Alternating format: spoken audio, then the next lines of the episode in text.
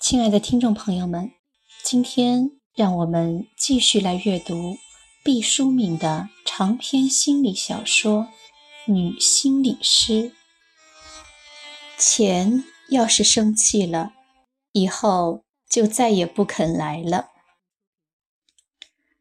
心灵七巧板的直播时间正是傍晚，下班后堵车高峰期。播完节目，走出广播大楼，感觉非常的冷。毛衣在直播结束的时候还给钱开义了。一身单薄的赫顿需要马上把自己套入一辆出租车内。平时他绝不敢这般奢华，但今天有三重理由：一是特别的日子，上午。他得知自己在心理师的考核中过关，刚才直播的时候忍不住把这个好消息也透露出去，得到了很多听众的祝福，要犒赏一下自己。二是天寒地冻的，如果浴血而归，很可能生病。对于一个漂泊的独身女子来讲，生病就是坐牢。不能因小失大。三是因为今天发了客座主持人的酬金，赫顿从小就知道，如果你得了一笔钱，不拘多少，你要花掉一些，这样钱就会很高兴。要是他生气了，以后就再也不肯来了。赫顿高扬起手。拼命地摆动着，一辆辆车驶过，速度不曾丝毫减慢。所有的出租车都满乘。赫顿甚至看到乘客一晃而逝的笑容，惬意的幸灾乐祸的咧嘴笑。赫顿恨恨地想：等一会儿我坐上了车，一定不会对着路旁等车的人。这样居高临下的微笑，赫顿在风雪中勉为其难地笑了一下，包含着让自己心情愉快起来的祝愿。接近十五分钟了，赫顿还是没有打上车，再等下去肯定要感冒了。绝望之时，一辆黑色的帕萨特轿车。像一头硕大的海参游了过来，身上挂满了水珠。帕萨特停在赫顿的身边，电动窗降下来，一个很绅士的男子声音问道：“你是在等人吗？”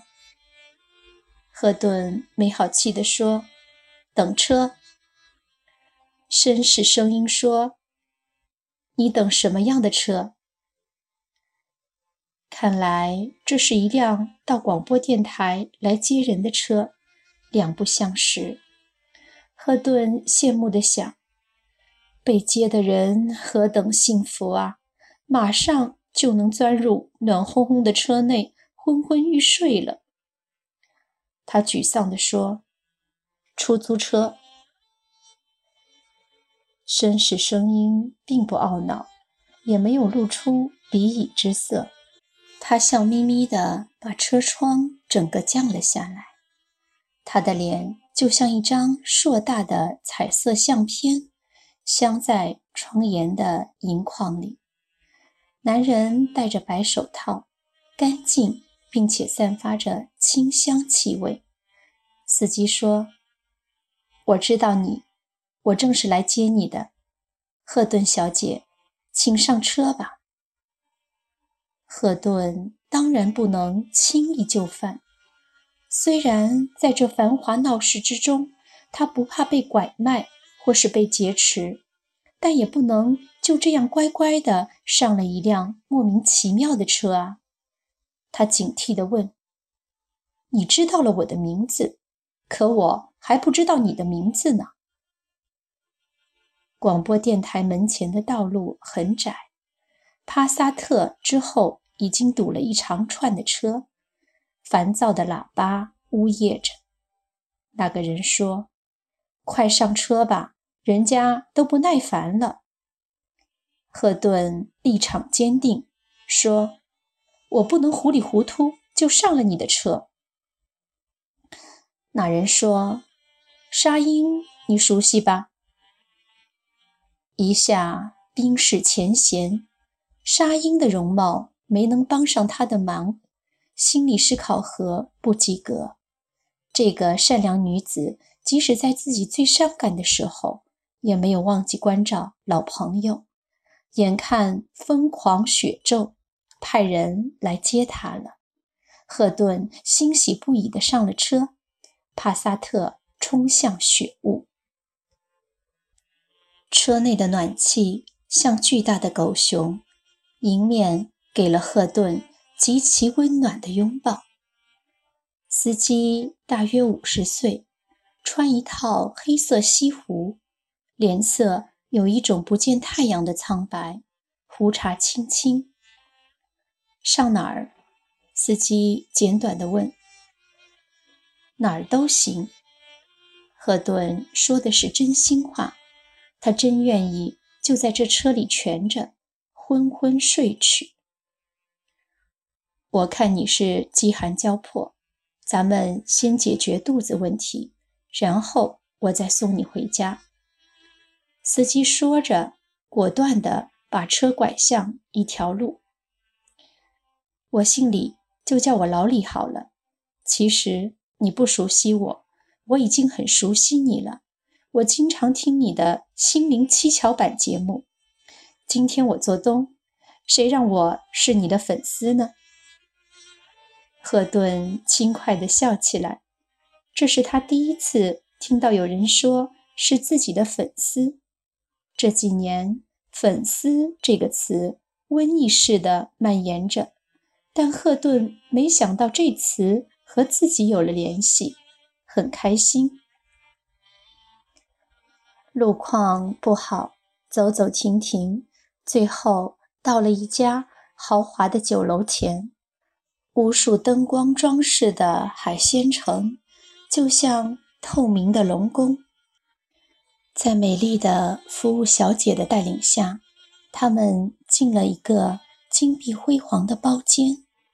老李礼貌地把菜谱递给赫顿，赫顿装模作样地翻了翻。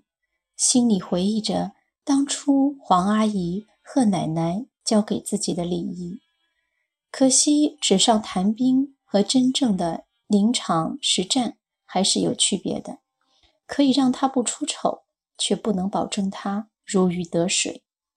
赫顿索性把流金溢彩的菜谱还给了老李，说：“我就客随主便，你看着点什么都好。”老李点了鲍鱼、鱼翅等昂贵的海鲜，赫顿本想拦阻，觉得太迷贵了，可又怕人家觉得自己小家子气，在表示了客气之后，就客随主便。两人喝着普洱茶，有一句没一句的聊着天。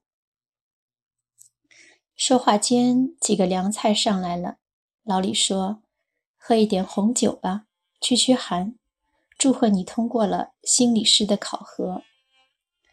赫顿站起来，两个人就为今天而碰杯。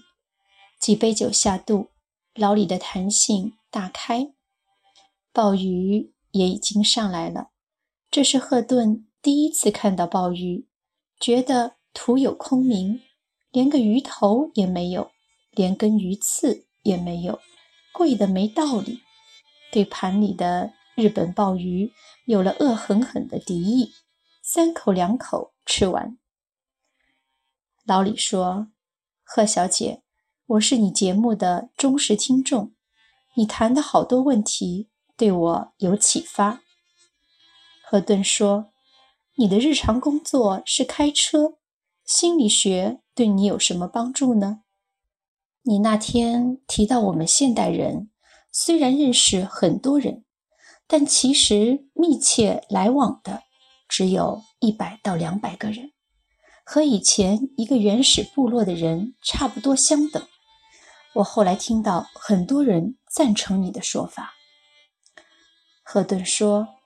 其实那也不是我的发明，不过是国外心理学家的研究成果罢了。你后来说，在一个原始部落里，关于秩序和阶层是有严格界限的，所以如果谁要逾越了这些规矩，比如你若敢到酋长头上动土的话，酋长是可以即刻给你惩戒的。赫顿听到有人这样亦步亦趋地重复着自己的话，就有几分得意起来，说：“你的记性像留声机一样好啊。”老李开玩笑地说：“你以为我已经老到要得老年性痴呆了吗？”他的目光中有了柔情，说：“我如果那时就看到你。”也可以像录像机呢。你才想不到我在直播间的模样，经常挤眉弄眼、咬牙切齿的。老李不解问：“挺好的一个姑娘，干嘛要像卡通人一样夸张？”你有所不知，直播设备灵敏极了，胃里破碎一个气泡，它都能给你扩散出去。我和搭档之间有什么需要及时沟通的，不能直接说话，那样就穿帮了。情况不急的时候，可以写写条子；如果火烧眉毛，那就只能靠手势和眉目传情了。你的搭档是怎样一个人？音色真是宽广啊！他不但声音好听，还帮我很多呢。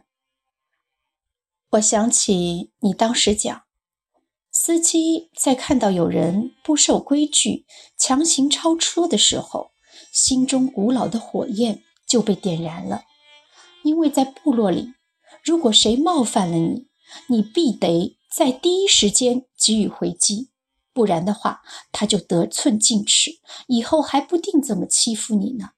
所以人就会很冲动的要采取措施。可是要知道，以前的原始人不过是厮打在一起，或是请来长老评评理，秩序就得到了捍卫。现在进步了，可了不得，人人驾驶着上吨重的铁家伙，一旦发生碰撞，就十分危险了。而你在马路上碰到的那个欺负你的家伙，你以后在马路上再遇到他，并被他欺负的概率。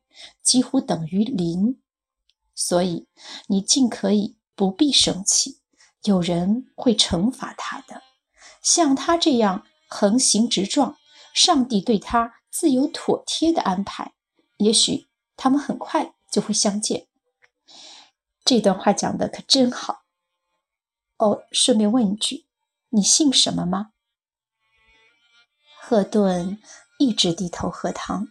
老李看不到他的表情，一来是这汤实在好喝，二来呢，赫顿也不想让人看到他的得意之色。现在他得回答老李的问题，抬起头说：“什么都不信，我就信我自己。那，你信自己的父母吗？”赫顿用餐巾擦擦嘴，很警惕地说。这和父母有什么关系吗？当然有关系了。没有父母，怎么会有你呢？这就有点不讲道理了吧？我们都是父母生、父母养的，难道就一定要信他们吗？嗯，那我知道了，你是不信他们的。岂止是不信？我恨死他们了。老李点点头说：“这就对了。”赫顿很生气，说：“我恨我的父母，和你有什么关系？和对错又有什么关系呢？”我是你的听众，当然这就是关系了。我在你的节目里听出你对父母有一种仇恨，而且你到底是老大还是老二呢？很模糊。我觉得你好像既当过老大，也当过老二，或者反过来，既当过老二，也当过老大。当然，这在逻辑上很难讲得通。所以我很好奇，想从你这里直接得到答案。再有，你好像和农村有千丝万缕的联系，可以告诉我吗？赫顿站起身来说：“可以告诉你的是，我吃饱了，谢谢你。我一直想不通你为什么要我吃饭，现在我知道了，原来是为了搞清。”你心中的谜团，本来我这顿饭吃的还有点于心不忍，现在咱们扯平了。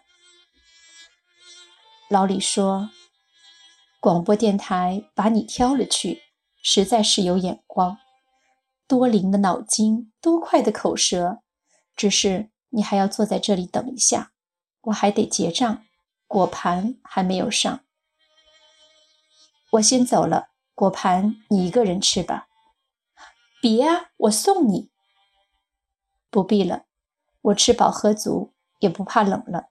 谢谢你。说罢转身，老李也不拦，由他出走。饭店离住处不远，赫顿步行，在被冻僵之前回到家。